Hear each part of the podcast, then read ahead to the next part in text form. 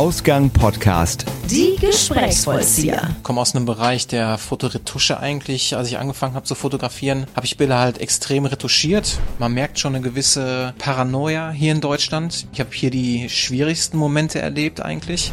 Ich denke, dass diese Wertschätzung natürlich nur bei wenigen vorhanden ist und ganz vorne natürlich irgendwie so eine Zahl steht, ne, die man pro Stunde nimmt und der Mensch, der mich engagieren möchte, nicht hinterfragt, wie kommt es zu diesem Beitrag oder zu diesem Preis dafür. Entschuldige bitte, ich habe vergessen, den Knopf zu drücken.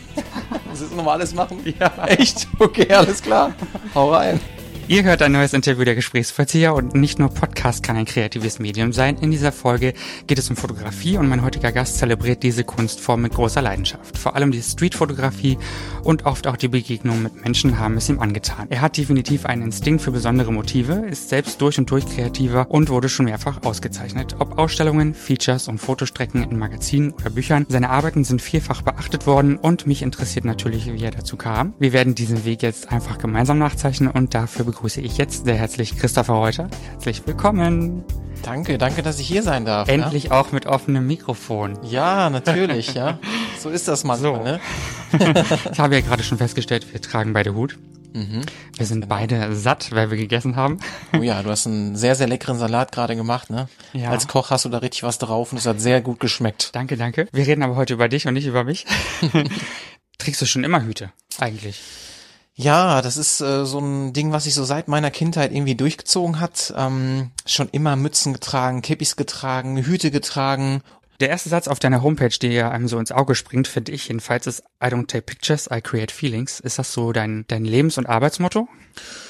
Ja, also Lebensmotto natürlich nicht, aber es ist schon so ein Motto meiner Fotografie. Ne? Also ich komme aus einem Bereich der Fotoretusche eigentlich. Als ich angefangen habe zu fotografieren, habe ich Bilder halt extrem retuschiert, habe mit Photoshop begonnen und habe dann wirklich auch ausprobiert und gemacht und Bilder entfremdet. Ja, bis ich dann schon mit der Zeit gemerkt habe, die geben mir nichts, wenn ich sie angucke. Ne? Das waren dann halt einfach, ja, verstellte Bilder, die halt sehr plain waren und aber irgendwie keine Emotion ausgedrückt haben. Und ich dann halt gedacht habe, okay, was kann ich machen, dass es sich das irgendwie ändert?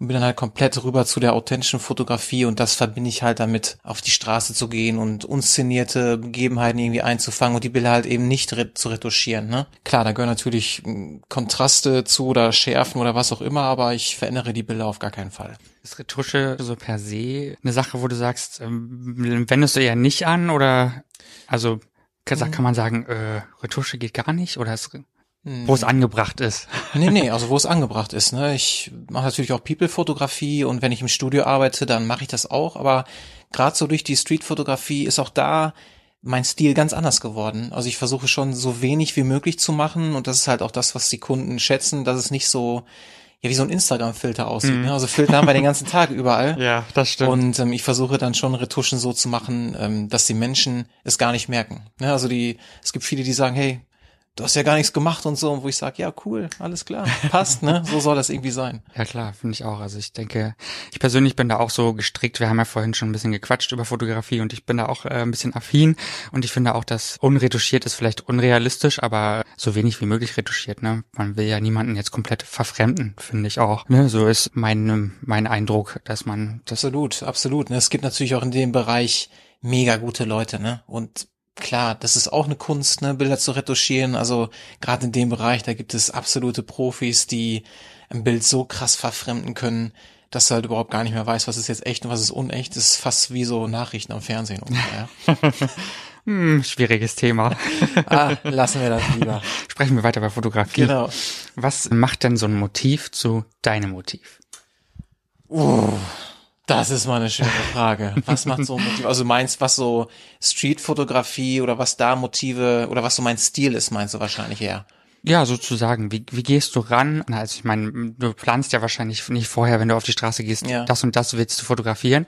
Mhm. Weiß ich nicht, können wir ja auch noch gleich ja. bequatschen, aber wie, wie gehst du daran? Ja, also ich würde schon sagen, dass ich eher so ein lustiger Fotograf bin, was Streetfotografie mhm. angeht. Also ich versuche schon Bildmotive ähm, einzufangen, die eher lustig sind, also Menschen auch wirklich zu verstecken. Gerade hier in Deutschland mache ich das sehr, sehr oft, weil ich halt einfach nicht mehr so frontal Leute ablichte, weil es immer wieder zu stressartigen Situationen kommt. Und da entstehen halt dann meistens so ähm, ja lustige Motive dabei. Also mein Stil würde ich eher schon als ja schon vielseitig irgendwie bezeichnen, aber dennoch lustig. Genau. Inwiefern lustig? Ähm, ja, ich habe Fotos, wo ich zum Beispiel echt Tierköpfe verwende, um halt einen Menschenkopf damit zu verwenden. Ja. Ich kann es jetzt gerade nicht zeigen, aber ihr könnt ja vielleicht mal auf meine Webseite später gehen da kann man das dann halt schon gut sehen, ja, dass ich vielleicht das, was ich so auch im wahren Leben so in mir habe, eher was humorvolles, offenes, dass sich das auch in diese Bilder transportiert. Ne? Also ich glaube wirklich, dass gerade in der Streetfotografie dieser eigene Stil sichtbar wird durch die eigenen Charakterzüge, die man so mitbringt. Ne? Also wenn ich traurig bin oder irgendwie die Schnauze voller von irgendwas und dann rausgehe und Bilder mache, dann habe ich schon oft gedacht, Mensch, das sieht man irgendwie auch in den Bildern. Ne? Also Bilder sind Gefühle und von dem her, ja, ist das schon so mein Stil, würde ich sagen. Ja. Also doch eher das Lama, ne? Das Lama ja, genau, habe ich zum Beispiel. Ja, genau, richtig. das ist gut. Ja. Gibt es bei dir so einen Punkt, wo du merkst, du hast ein gutes Motiv geschossen? Kann man das so sagen? Kann man das festmachen an irgendwas? Absolut. Kannst du das an irgendwas festmachen? Ja, doch, doch, auf jeden Fall. Also dieser Anspruch in der Streetfotografie wird natürlich von Jahr zu Jahr, von Mal zu Mal wird er höher, ne? So dass der Druck auch sehr, sehr hoch sein kann. Aber ich weiß schon, wenn ich jetzt ein Bild gemacht habe und ich gucke in den Sucher rein oder in meinen Monitor, dann weiß ich ganz genau, hey, das könnte was werden, ne? Und das passiert halt nicht jeden Tag, ne? Das ist, kann mal sein, dass du monatelang überhaupt nichts hinbekommst. Ich sag jetzt gerade du, dass ich monatelang nichts hinbekomme. ja, und wenn da so ein Kracher dabei ist, dann, dann spüre ich das schon das ist so das Problem mit der Kreativität, ne? Die kann man nicht so einfach auf Knopfdruck mal eben abrufen, ne? Wenn die, wenn die da ist, ist die da und wenn nicht, dann muss man warten ja, wahrscheinlich. Ne? Ganz genau, ganz genau. Ja, weil auch die, die Situation auf der Straße halt auch immer anders sind. Ne? Also die Menschen in den verschiedenen Städten sind anders. Hier sind die Menschen anders, wie zum Beispiel in Portugal, Italien oder wo auch immer. Und dementsprechend, ja, kann es dann halt auch sein, dass man hier zum Beispiel länger braucht, um, um Bilder zu bekommen, gute Bilder. Und wie zum Beispiel auf meinem letzten Trip in Paris, da sind die Quoten viel höher, ne? mhm. weil die Menschen viel interessanter sind. Da sind Persönlichkeiten auf der Straße. Da brauchst du erstmal Zeit, die hier zu finden in Köln, obwohl es ja auch schon ziemlich bunt hier ist. Aber da in Paris, da hast du halt ja eine unheimlich große Rate an Menschen, die da herkommen und äh, da ist halt natürlich die Erfolgschance größer. Ist das deutschlandweit gleich schwierig, Leute zu finden, die interessanter sind, oder ist es einfach stadtabhängig auch ein bisschen? Ich würde schon Erfahrung? fast sagen, also für mich, ich kann immer nur von mir jetzt reden, hm. ich weiß nicht, wie es anderen Streetfotografen da draußen geht. Ähm, ich bin natürlich schon sehr, sehr oft hier unterwegs gewesen und es verliert so einen gewissen Reiz mit der Zeit. Und für mich machen halt Menschen die Stadt. Das ist halt einfach so, ne? Und man merkt schon eine gewisse ähm, Paranoia hier in Deutschland. Das kann ich wirklich so sagen. Ich habe hier die schwierigsten Momente erlebt eigentlich ähm, die mir in anderen Ländern nie passiert sind. Also hier sind wirklich sehr viele negative Dinge passiert. Ähm, und da kann ich jetzt für mich ganz klar sagen, dass Deutschland schon eine schwierigere Nummer ist. Ja? Also hm. ich brauche hier länger und brauche auch vielleicht mehr Zufall, ähm, dass da irgendwas Gutes bei rauskommt. Ja. Was ist denn schon so passiert? Kannst du ein bisschen was aus dem Nähkästchen erzählen? Klar, das kann ich natürlich machen.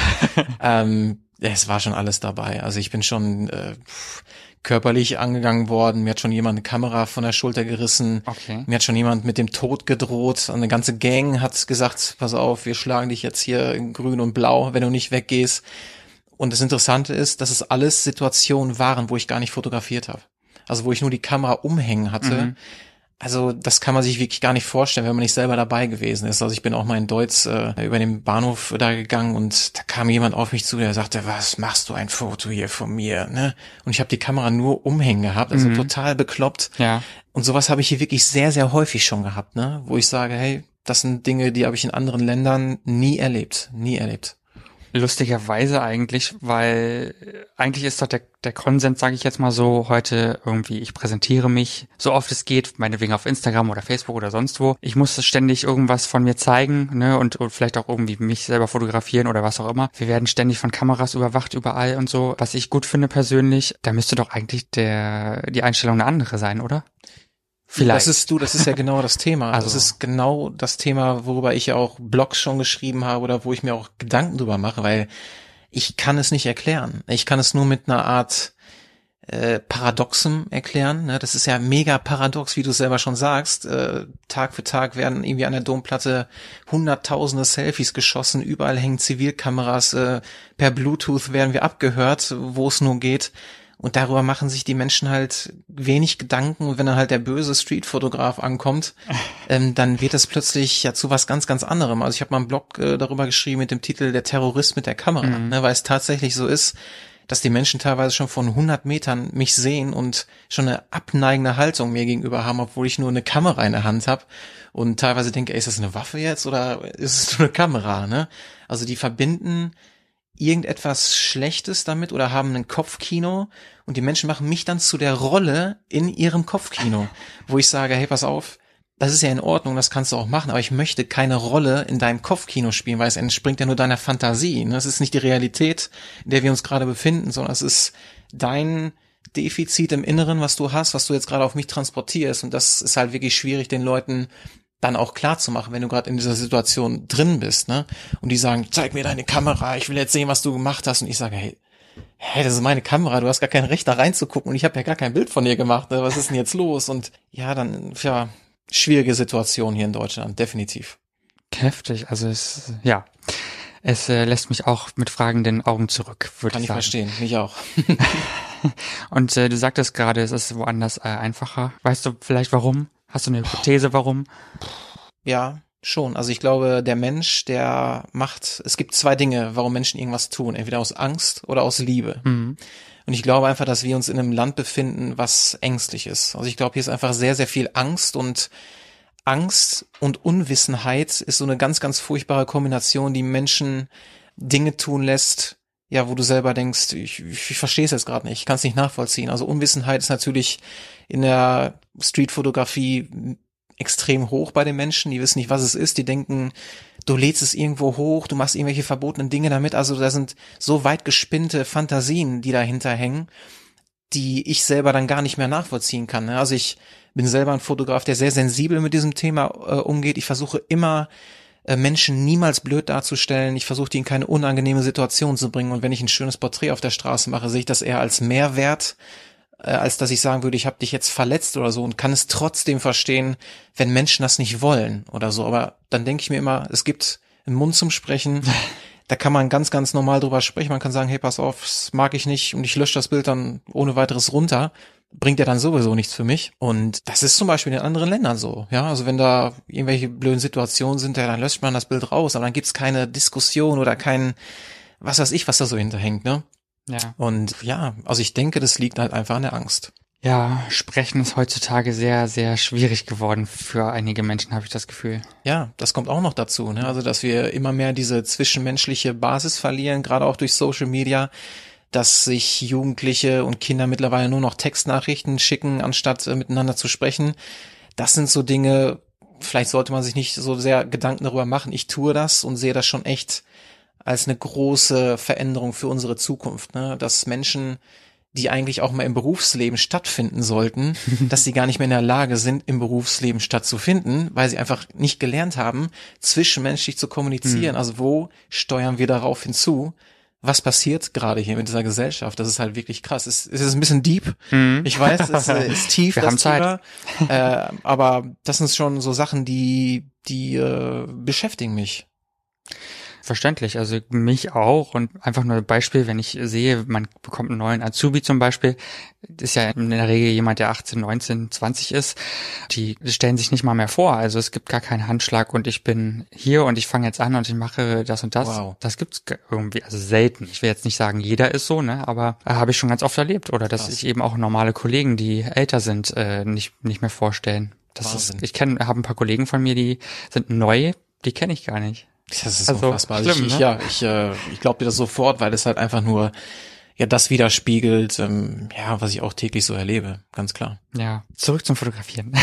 Okay. Qualität oder Quantität? Ja, also ganz klar Qualität. Ich bin jemand, der versucht, wenig Bilder hochzuladen, obwohl ich schon versuche täglich zu machen, versuche ich aber trotzdem täglich die besten Sachen von mir hochzuladen, weil ich finde, wir sind so überhäuft von Bildern. Wir sind so dermaßen überfüllt. Ja, also man stelle sich dieses berühmte Glas vor, was oben überläuft mhm. in alle Richtungen wie mit allem eigentlich fast. Und äh, in der Fotografie oder mit Bildern ist es ja genauso. Ne? Ich weiß nicht, wie viele Millionen Bilder täglich hochgeladen werden ins Internet, auf Instagram, Und ähm, ich kann meinen Kanal nur so bedienen, dass ich die besten Bilder von mir zeige. Und ja, ich, wir haben gerade jetzt darüber gesprochen, wie das so ist, äh, dass es mit den Jahren immer schwieriger wird, diese Qualität zu halten. Versuche aber trotzdem, ja, immer wieder noch diese Qualität abzugeben. Mhm.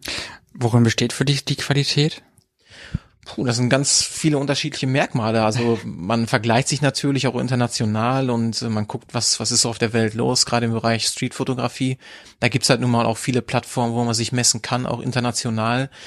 Und äh, da gibt's halt schon Faktoren, die ein Bild gut oder schlecht machen. Ähm, es ist natürlich alles relativ. Kunst ist total riesig, es ist grenzenlos, würde ich sagen. Eine Kunst ist einfach so ein Markt, da gibt es kein A und kein Z irgendwie, da gibt es keinen Anfang und kein Ende. Äh, Menschen, die was gut finden, das finden die anderen wiederum total scheiße.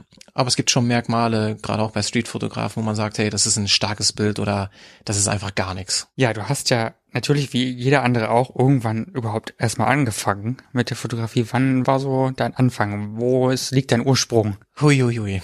Also der Ursprung, das ja, ist eine interessante Frage, weil ich denke, dass dieser Ursprung nicht darin liegt, wie ich es eigentlich jetzt offensichtlich sagen würde oder sehen würde. Mhm. Ich habe vor acht Jahren angefangen zu fotografieren, aber ich glaube nicht, dass da der Ursprung liegt. Also ich bin seit meinem 14. Lebensjahr schon selbstständig. Ich habe angefangen mit Singen, bin dann weiter zum Tanzen bis hin zur Fotografie gegangen. Und ich glaube, dass dieser Ursprung, der liegt schon so weit zurück. Ja, also ich glaube, es ist ja alles eine Art, sich irgendwie auszudrücken. Ne? Ob das jetzt ein Choreograf ist, ein Tänzer, ein Maler, ein Graffiti-Künstler, ein Sänger.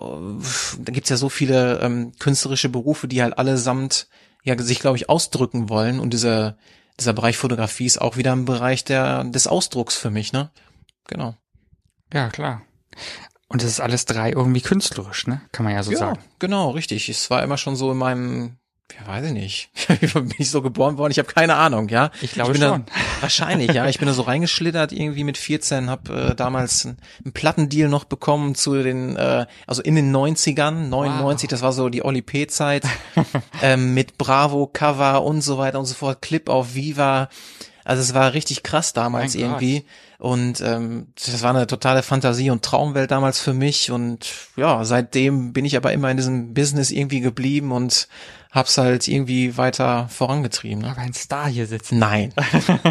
Nein, auf gar keinen Fall. Siehst du, das wusste Nein. ich gar nicht. das ist, ist ja auch gut so. Vielleicht will man es gar nicht mehr wissen. Ja, ey, ne, das sind alles so Jugendsünden. Ach ja, es ist halt wahr, wie es war und es hat ja, ja es gehört mit zum Leben dazu. Ne? Genau. Es hat einen irgendwie geprägt und ähm, ja, man hat so viele Dinge erlebt, die man heute natürlich anders machen würde oder besser machen würde, aber es gehört irgendwie zum Leben mit dazu und zu der Person, der man oder die man dann heute ist. Es hat dir ja auch den Weg ein Stück weit geebnet, ne? Zu dem, wo du jetzt halt bist, wenn man so will. Ja, ganz genau. Dementsprechend sehe ich da gar nichts Falsches dran. Das stimmt, das stimmt. Gibt es eigentlich so ein Rezept für das Motiv? Nein, auf gar keinen Fall. Also für mich nicht. Für mich gibt's nicht das Rezept für das gute Motiv. Das ist halt wirklich total unterschiedlich. Es können Dinge passieren auf der Straße, mit denen man überhaupt nicht gerechnet hat. Ne, also es gibt diese Zufälle, dass du am richtigen Ort bist, gerade zur richtigen Zeit, obwohl ich mittlerweile auch glaube, je mehr ich das mache, desto mehr kommt auch so eine Intuition mit ins Spiel, dass ich weiß, dass irgendwas vielleicht passiert. Ne, also es ist nicht nur Glück und es ist nicht nur Können, es ist irgendwas dazwischen, äh, wo ich inzwischen spüre, da könnte vielleicht irgendwas Cooles passieren, gerade vielleicht bleibst du mal hier, du wartest mal. Also ich würde sagen, warten ist ganz wichtig. Das fällt mir besonders schwer, weil ich bin echt immer gerne unterwegs und gehe sehr viel und bin sehr schnell. Ähm, also ich würde schon sagen, warten an der gewissen Stelle einfach mal stehen zu bleiben und zu gucken, das könnte vielleicht so ein kleines Rezept sein, was zum Erfolg vielleicht führt. Geduld. Ist Geduld, ja, um Gottes Willen, ja, kann ich überhaupt gar nicht. Ja, liegt mir auch m, schwieriger, würde ich sagen. War Streetfotografie für dich von Anfang an ein Thema oder bist du da erst so reingerutscht? Nee, überhaupt Nach nicht. Also wie schon gesagt, ne, also erst war so die Fotoretusche, People-Fotografie. Ähm, ich habe damals mit Blitzen eigentlich angefangen. Ich habe äh, mir das Blitzen beigebracht mit Aufsteckblitzen, ähm, die ich dann so entfesselt irgendwie ähm, ja gelöst habe mit der Kamera irgendwie per Trigger und sowas alles mhm. und habe dann ausprobiert, wie funktioniert das und boah, guck mal, da kommt plötzlich eine Lichtquelle und boah, hier ist ja ein Kontrast, also einfach drauf los. Ich äh, habe mir da Videos angeguckt im Internet und habe mir das halt wirklich komplett selbst beigebracht, bis hin zu Studiofotografie, habe dann weitergemacht mit Studiotechnik. Ähm, und die Streetfotografie kam halt dann ganz danach irgendwie, ne? Das hat gedauert. Das war so ein Trip nach Lissabon, den wir irgendwann mal gemacht haben. Ich und ein Kumpel und wir haben so angefangen, ein bisschen in der Straße zu fotografieren und dachten so, ey, boah, voll cool, ne? Menschen zu fotografieren. Macht ja auch Spaß. Ähm, ja, und so beim Betrachten der Bilder kam dann, wie gesagt, genau dieser Moment, wo ich gedacht habe, hey, äh, pff, emotional äh, ist das schon viel, viel besser als das, was ich bisher gemacht habe. Und es kommt auf was ganz, ganz anderes rüber. Es ist irgendwie real, es ist echt. Die Menschen sind äh, so, wie sie sind. Sie verstellen sich nicht auf der Straße, wenn man es geschickt anstellt. Und ja, so ist das irgendwie gekommen. Internet hast du gerade angesprochen. Ein großes, weites Feld, wie wir alle wissen. Es gibt Instagram, es gibt, weiß ich nicht, Flickr kenne ich noch äh, und wahrscheinlich auch noch tausend andere mhm, Plattformen, wo mm. jeder seine Fotos hochladen kann und mm. präsentieren kann. Wie fällt man in der Fülle der Fotos und Motive auf? Das ist, das ist so ein ganz, ganz aktuelles Thema, weil ich mich auch da gerade intensiv mit beschäftige, gerade mit Instagram, mit meinem Feed. Wie ist es möglich, dass man da ja mehr Follower bekommt, so furchtbar das auch klingt. Ich mag das überhaupt gar nicht. Also Follower, das ist eine Nummer, das ist eine Zahl. Es sollte nicht wichtig sein, doch es gibt halt ein paar Features oder ein paar äh, Dinge, die für mich und für meinen Beruf, für meine Arbeit wichtig sind. Und das, das findet halt nun mal mittlerweile nur noch auf Instagram, für mich jetzt zumindest statt. Ich krieg Kundenanfragen äh, über Instagram. Also es hat sich da wirklich total viel geändert. Und da bin ich jetzt gerade auch aktuell dabei zu gucken, ne, was kann ich noch tun, damit ich mehr Follower bekomme, ohne sie zu kaufen, denn ich finde das total abstoßend, muss ich echt sagen dass bestimmt 90, 95 Prozent komplett gekauft sind mittlerweile. Also ich sehe da Leute, die im Privatleben stattfinden, die 90.000 Follower haben und dann drei Likes unter dem Bild, wo ich denke, das ist kein Verhältnis, das kann nicht stimmen. Ähm, und habe wirklich so viel ausprobiert in letzter Zeit und gemerkt, wow, da passiert echt fast gar nichts, ja. Ähm, ich habe vor kurzem noch eine WDR-Ausstrahlung gehabt, was ja wirklich hunderttausende Menschen sehen. Andere, andere Features auf anderen Kanälen mit Bloggern, die wiederum 500.000 Follower haben. Ähm, gefeatured worden auf Streetfotografie-Seiten, auf zigfach vielen Seiten. Und es ist gar nicht viel entstanden, wo ich gedacht habe, hey, das ist echt Wahnsinn, ja, also das ist alles gekauft, die können das nur kaufen, um da hinzukommen, das kann nicht anders stattfinden. Und jetzt bin ich halt gerade dabei zu gucken, hey, wie kriege ich das organisch hin, dass es wächst und ich diese schöne Swipe-Up-Funktion bekomme, denn das wäre doch wichtig für meine Arbeit, um auch ja Menschen darauf hinweisen zu können, hey, pass auf, ich habe das und das Bild gerade gemacht, das könnt ihr kaufen. Swipe up und klick genau auf diesen Link in meinem Shop. Dieser Weg wäre halt für mich schön und optimal, anstatt zu sagen, hey, schreib mich einfach per E-Mail an und wir kriegen das schon irgendwie hin, ja? Ja, zumal ich glaube auch, dass dieser Weg zur E-Mail dann auch wieder viele Leute abschreckt, weil sie einfach Absolut. keinen Bock mehr haben, da noch extra viel zu machen, ne? Ja, natürlich. Ne? Das ist ja ähm. vergleichbar mit einem Laden, würde ich jetzt einfach mal sagen du hast einen Laden, wo die Menschen reinkommen, können dann Bilder äh, kaufen. Ne? Das gibt den Menschen Sicherheit, äh, da können sie bezahlen vor Ort oder per Card oder was auch immer. Und es ist natürlich abschreckend, über Instagram irgendwie sowas zu machen, irgendwem eine E-Mail zu schreiben. Das funktioniert natürlich nicht. Und ja, aber wie das leider so ist, ab 10.000 Followern kriegt man erst diese Swipe-Up-Dinge, wo ich denke, meine Güte, Leute, das müsst ihr echt nochmal überdenken, denn äh, ne, da gibt's so viele Fakes darunter. Und ihr solltet wirklich mal Acht auf die äh, authentischen Menschen legen, die das wirklich mit Herzblut machen und auch wirklich äh, ja professionell machen wollen. Ne? Ja, ich finde das auch mega schwer. So, wir mit unserem Podcast sind ja noch wieder ein anderes Thema. Ne? Wir sind ja nicht so visuell in dem Sinne, aber du musst halt da auch äh, was was machen und was bieten, sonst äh, ist die Reichweite halt auch nicht so gegeben. Und ich meine, ich will jetzt nicht sagen, wir hätten Tausende von Zuhörern. Leider haben wir die nicht. Ähm, Kommt noch. bestimmt. Kommt alles. Ähm, aber es, da ist es halt, halt ähnlich, ne? Oder auch irgendwie Facebook-Ads oder so, sonst was Schalt. Da kommst du auch mit fünf Euro, die du dann da vielleicht ausgibst, überhaupt nirgendwo hin. Ne? Genau. So. Also kann ich mir schon vorstellen, dass es echt ein wahnsinnig äh, schwieriges Unterfangen ist, gerade wenn man real bleiben will, in Anführungsstrichen, ne, wie es heute so schon heißt. Das, ähm, es ist ein Fulltime-Job. Ja. Es ist ein absoluter Fulltime-Job. Wenn du das organisch machen willst, selber, ohne dass eine Agentur oder sowas dahinter hängt, dann ist das ein absoluter Fulltime-Job, wo du stundenlang am Tag investieren musst, Leuten zu folgen, mit ihnen äh, ins Gespräch zu gehen, Likes zu geben. Du musst wirklich ganz, ganz viel geben, um auch was zurückzubekommen. Das ist halt wirklich so. Ist ja auch eine schöne Sache. Ne? Also, dass du erstmal was gibst, um wieder was zurückzubekommen, finde ich total super, das Modell. Soll auch so sein. Es ist trotzdem mega zeitaufwendig und es dauert extrem lang. Und wo sind wir jetzt wieder? Beim Thema Geduld. Ja? Aha. Das kann ich natürlich nicht. Verständlich, ja. Es muss, muss ja auch was bei rumkommen und im Endeffekt ist das ja auch so dein dein Beruf, das, das bringt dir Geld, ne, womit du dein Leben irgendwie auch bestreitest und äh, da hat man, glaube ich, auch nicht ewig Zeit, um den ganzen Tag Instagram zu machen oder sowas, ne? Du, absolut, ne? Das ist ja das gleiche wie mit der Hochzeitsfotografie, die ich ja mache, um wirklich auch was zu verdienen, Geld zu verdienen, um meinen Lebensunterhalt zu bestreiten. Genauso wie die People-Fotografie und da ist es genau das gleiche, ne? Also du musst ständig selbst, selbstständig die ganze Zeit immer was tun, damit du halt sichtbar bleibst, damit die Leute wissen, dass du da bist, dass es dich gibt, was du für Bilder machst, ähm, ja, und was du für ein Typ bist, ne? Also ich glaube wirklich, dass es wichtig ist, wer bist du als Fotograf, anstatt was macht er jetzt für Bilder. Also ich glaube, dass viel mehr äh, die Rolle spielt, was verkörperst du, wie nehmen dich die Menschen wahr und ähm, ja, wie kommst du mit denen ins Gespräch? Wie fühlen sich diese Menschen, wenn sie dich als Fotograf irgendwie nehmen? Ne? Und das ist für mich besonders wichtig, worauf ich viel, viel mehr Acht lege, als auf alles andere zu gucken, wie verstehe ich mich mit diesen Menschen und was, was empfinden die dabei, wenn sie mich buchen oder wenn ich mit denen zusammen bin. Ja? Ja, es ist, glaube ich, immer wieder schwierig. Also gerade mit Menschen ist es ja sowieso nicht so einfach. Das haben wir ja gerade schon mal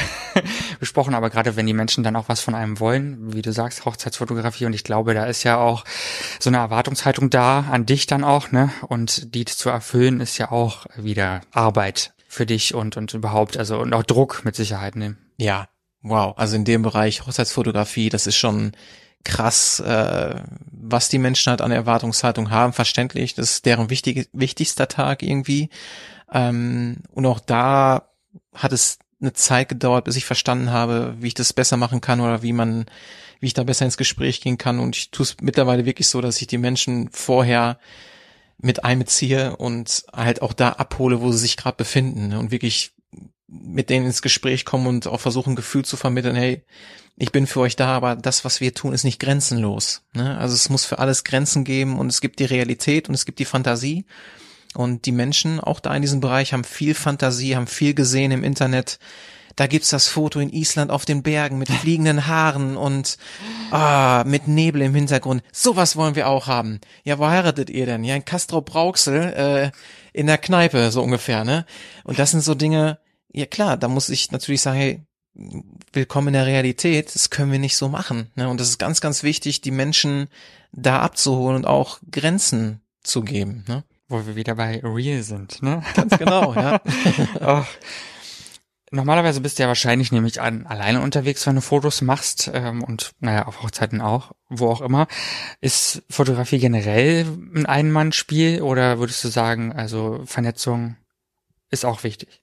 Oh ja, auf jeden Fall. Also Vernetzung ist finde ich generell immer sehr, sehr wichtig, egal in welchen Bereichen. Ich äh, mag es auch gerne, Menschen untereinander äh, zu vernetzen, immer wieder neue Wege zu gehen und dieses Lonely Rider, dieses Ein-Mann-Game, das hat lange genug stattgefunden in meinem Leben, aber es braucht Menschen, die einen supporten, die für einen da sind und ja, gemeinsam ist man stark, das ist halt einfach so. Und es ist natürlich wichtig zu gucken, wen möchte ich in meinem Leben um mich herum haben? Was sind das für Menschen? Was sind das für Personen? Was, was geben sie mir oder nehmen sie mir nur alles? Äh, saugen sie mich aus? Ne? Sind das Zecken oder sind es Menschen, die mich supporten?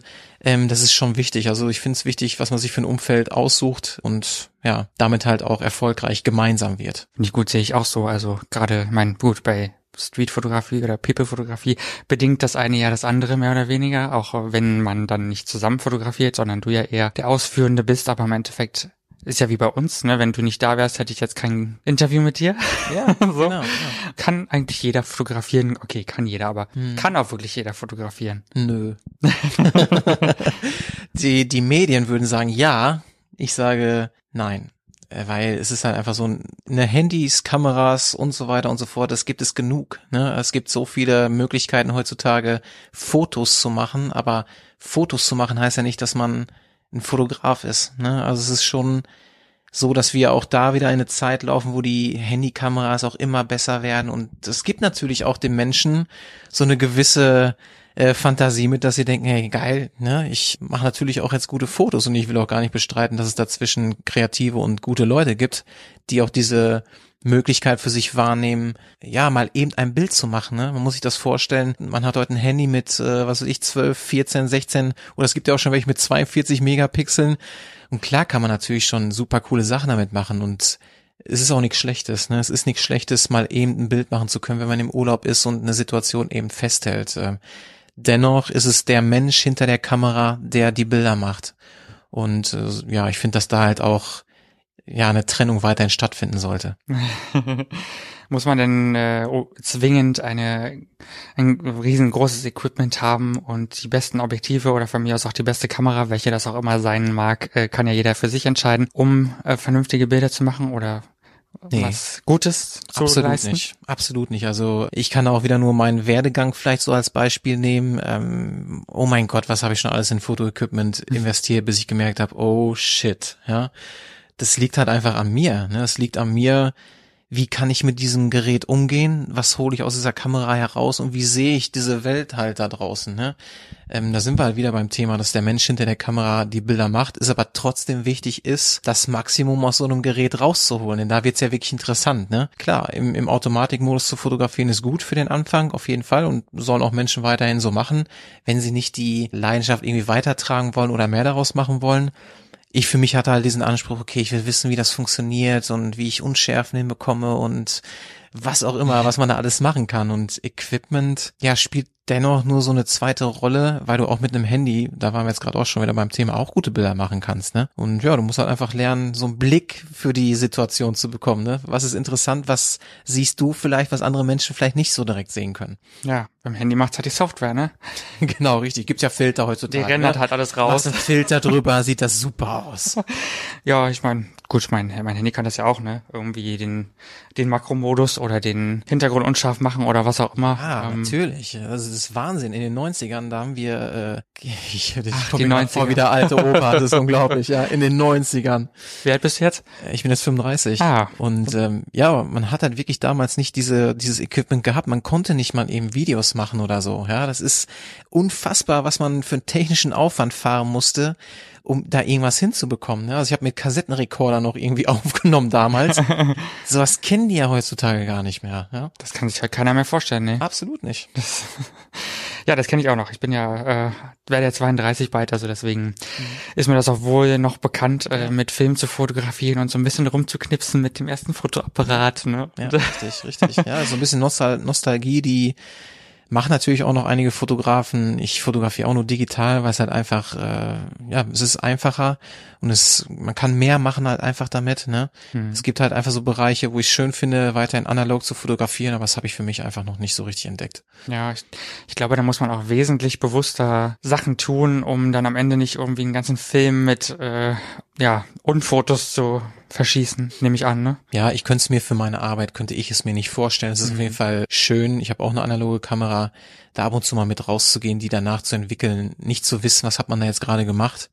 Aber es ist halt nochmal ein ganz, ganz anderer Bereich der Fotografie, der jetzt für mich nicht so greifbar ist. Ja gut, das ist ja, kann ja jeder entscheiden, wie er will, ne, im genau. Endeffekt. Das äh, digitale Fotografieren, finde ich, hat auch sehr seinen Reiz und das ist ja Gott sei Dank auch trotz Handykameras ist es ja trotzdem nicht ausgestorben bis jetzt, genau, ne? richtig, ja. Ich nehme mal an, das wird auch, glaube ich, so bleiben. Also ich ja. weiß es nicht, aber ich hoffe ja, mal.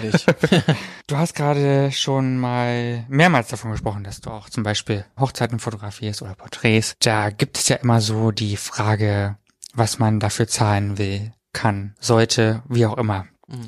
Ich behaupte einfach mal, dass heutzutage sehr viel Wert auf Sparen gelegt wird. Ich weiß nicht, ob das überall so ist, also vielleicht ist es in anderen Ländern nicht so, keine Ahnung. Ich nenne es jetzt einfach mal auch die Fotografie Kunst, weil es ist ja auch ein Stück weit. Ich glaube, gerade Kunst erfährt ja immer relativ wenig Anerkennung, ne? Also gerade was das, das Finanzielle angeht. Wie gehst du damit um? Ja, das ist tatsächlich so, wie du das sagst. Ne? Ich denke, dass diese Wertschätzung natürlich nur bei wenigen vorhanden ist, weil sie sich auch damit beschäftigt haben, vielleicht mit dem Thema.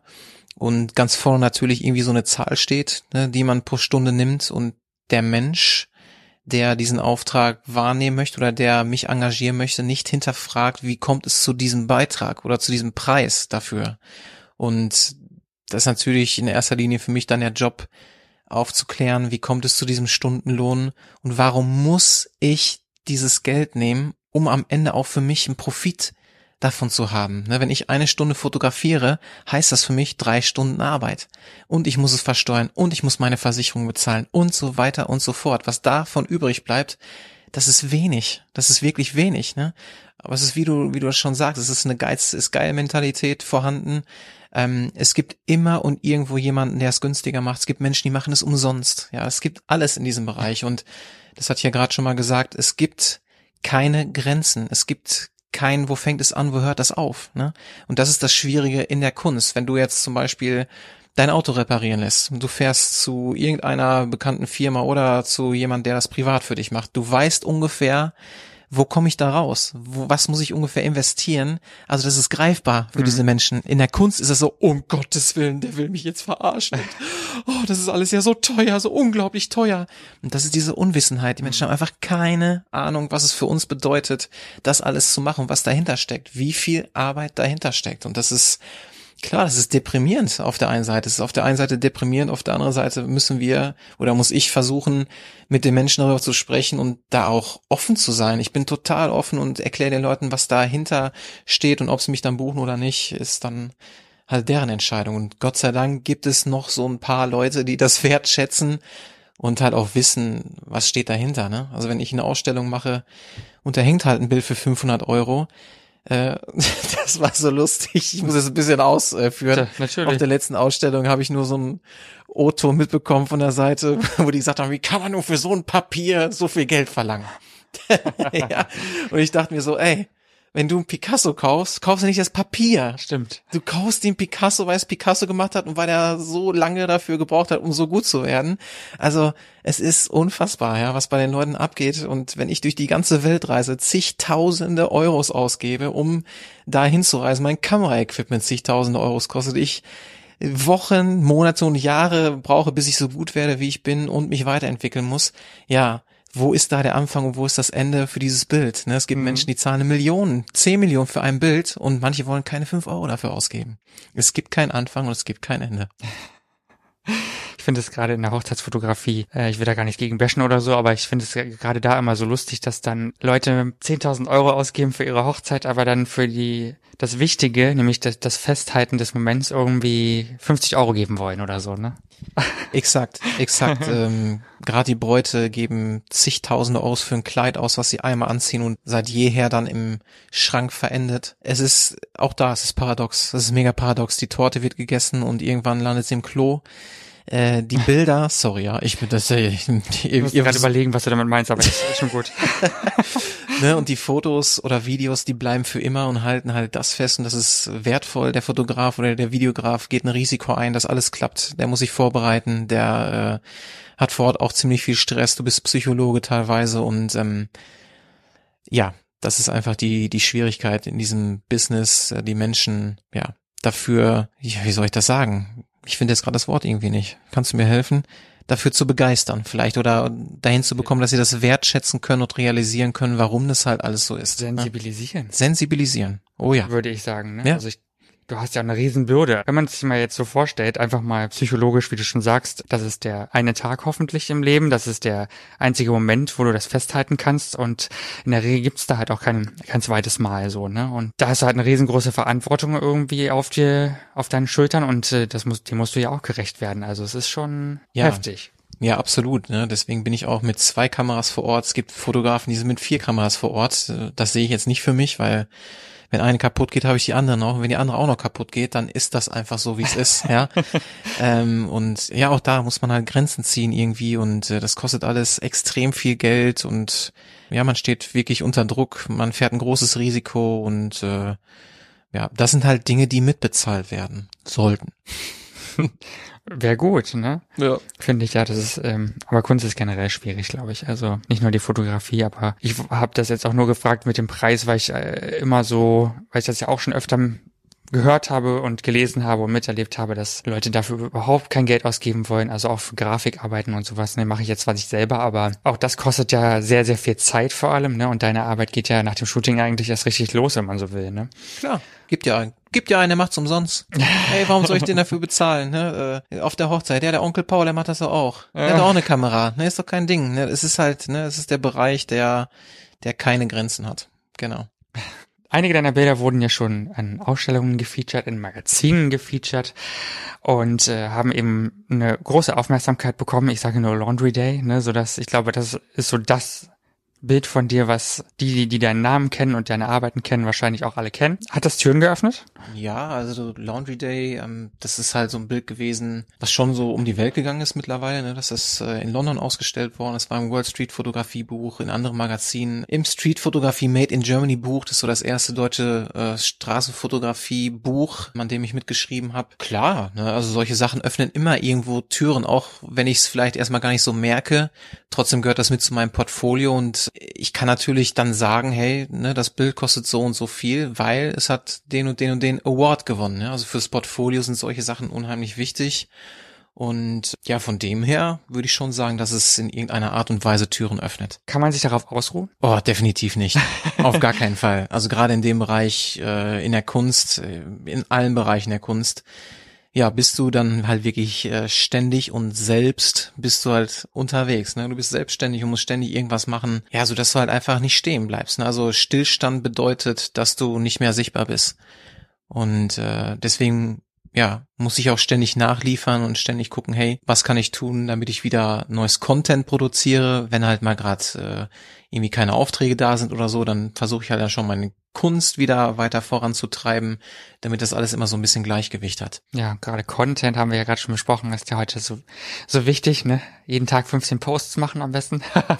ja, ne? Extrem schwierig natürlich für so Fotografen jetzt in, in, meinem Genre, da jeden Tag Content zu bieten, ne? Weil du nicht jeden Tag draußen Bilder fotografierst und den ganzen Tag mein Gesicht abzufotografieren, auf äh, Instagram zu posten, ist für andere natürlich möglich, für mich ist das nicht möglich. Ne? Also mein Feed besteht nur aus Bildern, die ich von anderen Menschen mache und da ist kein einziges Bild von mir dabei. Und das ist natürlich schwierig, das weiterhin zu befüllen. Ne? Und das bringt natürlich auch so ein bisschen Druck mit sich. Ja, ich glaube, das ist auch eine Gratwanderung, einerseits Content zu bieten und äh, sichtbar zu bleiben, aber andererseits auch nicht den Leuten auf die Nerven zu gehen. Ne? Also ich habe das ganz oft, dass ich dann sehe, oh, der hat jetzt die 15. Story heute gemacht und die Balken oben in der Story sind schon so groß wie ein Reiskorn und du denkst so, Gott, wie viel kommt dann da heute noch? Also das finde ich ist auch unheimlich schwierig, da so den Leuten nicht auf den Wecker zu gehen, glaube ich. Ja, ist eine absolute Gratwanderung. Ne? Ist da die Balance zu finden zwischen was ist zu viel und was ist zu wenig. Also auch das äh, habe ich schon oft ausprobiert. Wenn du nichts postest, da gehen sofort Leute weg, ne? Die wollen dann sofort wieder irgendwas sehen. Und wenn du zu viel machst, gehen sie auch weg.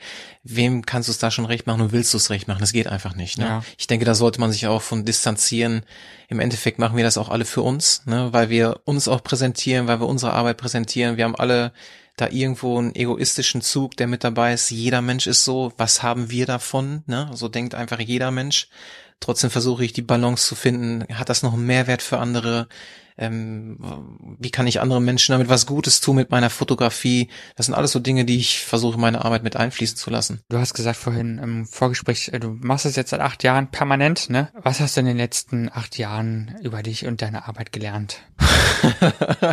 oh Mann, das ist wieder eine ganz, ganz, ganz tiefe Frage jetzt gerade. Was habe ich über mich und meine Arbeit gelernt? Also dadurch, dass ich halt viel mit Menschen zu tun habe, lerne ich natürlich auch extrem viel im Umgang mit Menschen und natürlich auch im Umgang mit mir selbst. Mhm.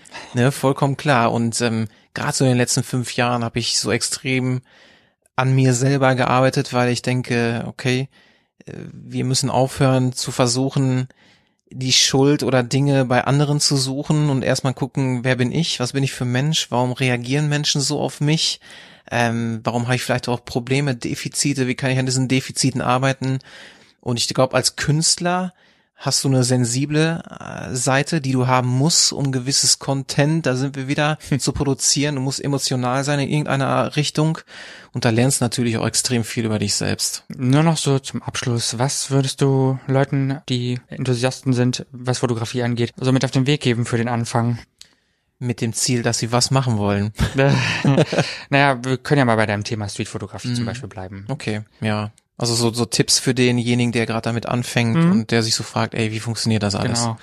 Ja, ich würde einfach rausgehen und anfangen zu fotografieren. Das klingt so blöd und so kitschig und trotzdem, ähm, ja, in der Streetfotografie, da gibt's natürlich irgendwo auch Regeln, die viele Fotografen ähm, oder denen viele Fotografen nachgehen. Ich habe das nicht so gemacht von Anfang an. Ich habe einfach drauf losfotografiert und habe dadurch einen Stil hoffentlich kreiert, der, der einen Wiedererkennungswert hat, weil es halt mein eigener ist. Ich habe ganz, ganz wenig geguckt nach anderen Fotografen. Das ist auch echt schlimm. Da bin ich echt so ein Rabauke, muss ich sagen. Wenn mich andere fragen, kennst du den und den und den? Und ich sage so, oh shit, scheiße. Ja, man kennt natürlich die großen Namen äh, in der Szene und die das halt damals schon gemacht haben, vor vielen Jahrzehnten. Es gibt ja schon sehr, sehr lange Streetfotografie. Und klar holt man sich da auch Inspiration. Ich würde trotzdem dazu raten, ähm, nicht zu viel zu gucken, weil du dann trotz, weil du kommst in diesen Nachmachmodus. Ja, sowas möchte ich auch mal machen. Und dieser Nachmachmodus ist so krass geworden, dass gerade im Bereich Streetfotografie so viele gefakte Bilder da draußen sind, die so gut sind, ja, das wirklich visuell so toll aussieht, wo ich trotzdem sagen kann, oh Mann, ey, das ist so gefaked, ja, und dieser Bereich wird immer größer, weil es immer mehr Competitions äh, gibt und die Menschen immer schneller und weiter oben sein wollen und äh, ist fast gar nicht mehr sichtbar ist, was ist denn da jetzt richtig und was ist da jetzt falsch, ne? Was ist jetzt da gefaked und was ist nicht gefaked, ne? Und um diesen eigenen Stil zu unterstützen, würde ich sagen, geht raus, findet euren eigenen Stil, versucht euch erstmal langsam an diese Materie dran zu begeben, wenn ihr euch schämt oder ihr habt Angst davor, Menschen zu fotografieren, fotografiert halt erstmal eine Szenerie ohne Menschen. Ne? Der Rest kommt dann von ganz alleine. Ne? Irgendwann läuft mal ein Mensch mit durchs Bild und dann hast du halt schon mal wenigstens den Anfang gemacht, anstatt rauszugehen und zu sagen, ey, ich muss direkt jetzt frontal das Porträt fotografieren oder irgendwelche tollen Szenen einfangen. Das wird nicht funktionieren. Oder es gibt halt Menschen, die halt keine Angst haben, die drauf losgehen, irgendwie mag es bestimmt auch geben. Ich war nicht dieser Typ. Also ich äh, bin da auch begleitet von Ängsten und mache mir Gedanken, wie reagiert jetzt derjenige, wenn ich den fotografiere? Soll ich das wirklich machen? Ist es das wert? Und so weiter und so fort. Ähm, von dem her ähm, muss das wahrscheinlich auch jeder für sich so finden. Ne? Jeder muss sich in der Fotografie finden und es äh, mit einer gewissen Liebe und Leidenschaft machen und mit einem gewissen Spaß, der nicht flöten gehen sollte bei der ganzen Sache. Einfach anfangen. Einfach ja? anfangen. Ja. Gibt es einen Ort, wo du unbedingt mal hin willst, den du äh, unbedingt mal fotografieren willst? Wahrscheinlich mehrere. Oh ja, oh Gott, ich will noch so angenommen, viel sehen. Also angenommen, es gäbe den einen Ort, den du dir aussuchen müsstest. ja, ähm, ich könnte nicht den einen Ort nennen, aber ich könnte auf jeden Fall Orte nennen. Ich möchte noch unbedingt nach Kuba. Hm. Äh, ich möchte nach Brasilien, ich möchte in die Philippinen, ich möchte äh, ja, ich möchte nach New York, obwohl ich nicht gerne nach Amerika möchte. Aber ist halt schon total geil, äh, ne, äh, ja, irgendwie ähm, Shibuya, ne, das ist alles solche, es gibt so viele coole Orte, es gibt so viele tolle, ähm, ja, Länder, die ich einfach noch bereisen möchte, ganz, ganz klar. Ja, New York äh, hm, steht auch auf meiner Liste ganz oben. Also ja. da hätte ich auch sehr, sehr, sehr viel Lust drauf. Ja, absolut. ne? Also ich denke, dass es nochmal ganz anders da hinten äh, funktionieren kann ich habe das auch schon von vielen anderen Fotografen gehört, die halt auch da einfach ja viel erleben, viel Spaß haben und wo es halt einfach nicht so viel Stress gibt. Ne? Ich wünsche dir auf jeden Fall dafür sehr viel Erfolg, Energie, Kraft, Kreativität auf jeden Fall und naja, vielleicht auch ein bisschen Geld.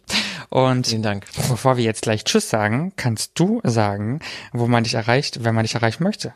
Okay, alles klar. Also erstmal vielen, vielen Dank für das Interview hier. Hat mir richtig viel Spaß gemacht. War Gerne, sehr, sehr cool, sehr locker, wie es sein sollte. Ja, ihr könnt mich finden auf Instagram. Da könnt ihr unter Chris mit CH am Anfang Punkt Reuter Punkt Foto gucken. Das ist so mein Kanal, äh, wo ich die Streetfotografie bediene. Dann gibt es noch chris.reuter.hochzeitsfotograf. Das ist meine Hochzeitsfotografie. Und meine Page www.christopher-reuter.com. Facebook ist mittlerweile tot, da braucht ihr es gar nicht drauf zu gehen.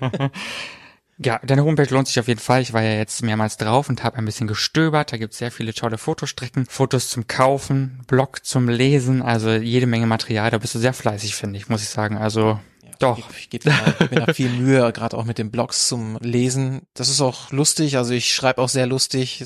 Lest auf jeden Fall mal so ein paar Blogs von meinen Reisegeschichten. Das ist sehr, sehr unterhaltsam, glaube ich, weil ich kein Blatt vor den Mund nehme und es so wiedergebe, wie es tatsächlich passiert ist. Absolut. Und ihr müsst euch Laundry Day angucken, ne? das, das berühmteste Bild von Christopher Reuter.